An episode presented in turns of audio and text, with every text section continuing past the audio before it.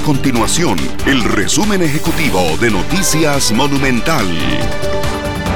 Hola, mi nombre es Fernanda Romero y estas son las informaciones más importantes del día en Noticias Monumental.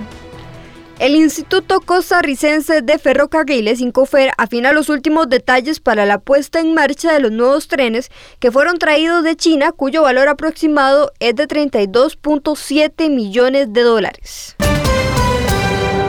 La Universidad de Costa Rica dio este lunes el banderazo de salida al curso lectivo 2021, en el cual participarán más de 45 mil alumnos con lecciones remotas y presenciales.